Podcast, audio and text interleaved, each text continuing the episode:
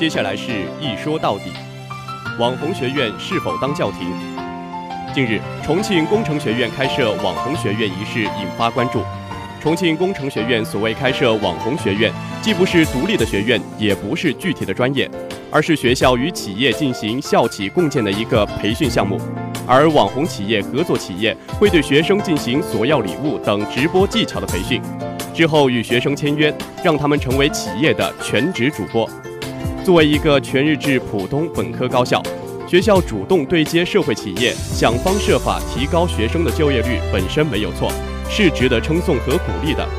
也应该是当下诸多高校在学生教育中必须重视的一个问题。但如果一味地钻进提升学生就业率的怪圈，而忽视对学生能力、专业素养、正确的就业观、价值观的培育，无异于饮鸩止渴。因此，教育监管部门应及时对学校开设网红学院的做法叫停。学校可以与企业进行对接，但这种对接应该是建立在校企良性互动上。可以聘请企业专家、专业的技术人员来对定向生进行职业技能的培训，而不是有违教育宗旨。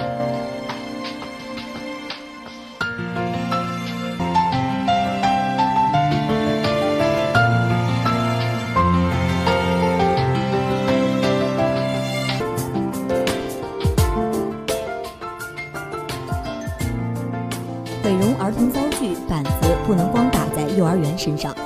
近日，一位父亲的一封求助信在社会上引起了广泛关注。原来，因为两年前的一场爆炸，四岁的贝贝被烧得面目全非，从而陷入没有幼儿园接纳的窘境。求助信公开后，已有好几家幼儿园表示愿意接纳贝贝，给他一个完整的童年。一些幼儿园献爱心，值得赞扬；一些幼儿园拒绝这个儿童入园，也需要谴责。应该说，一些幼儿园并非不明白这个道理，而之所以宁可冒着被指责冷漠、没有社会责任感、违法的风险，仍拒绝孩子入园，是因为管理成本大于道德成本。从根本上冷静地说，出台一部法律规定学前教育迫在眉睫，通过把幼儿园纳入国家义务教育体系，加大相关投入和对幼儿教师的培养力度。确立学前儿童的保护规范，并向家庭、社会等多方位宣讲儿童权利，确保每一个儿童的入园权利。只有这样，才能鼓励幼儿园有更多的社会责任心，保证每一个特殊儿童融入普通儿童的教育中。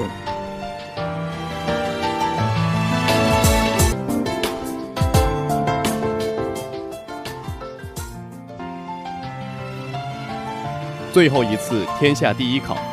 今日，国家司法考试落下帷幕，有六十四点九万人争终极机会，其中不乏许多高龄考生与非法律相关的行业考生。按照中办国办此前印发的《关于完善国家统一法律职业资格制度意见》，从二零一八年开始，这一考试改为国家统一法律职业资格考试。国家司法考试为全面依法治国输送了大量的法治人才，当然，其质量也应该更高。只有法律本科专业才可报考，也说明法律及其相关专业从业标准也逐渐走向专业化。资格证书不管是有没有限制，都不是决定一个专业素养的根本因素。即便全天下的人都认为可以去考取教师资格证、会计从业资格证，你自己的实力也不会受此影响而发生根本性的变化。况且，资格证书只是一块敲门砖，考取证书后能够在工作岗位中走多远？还得看你真正掌握了多少知识。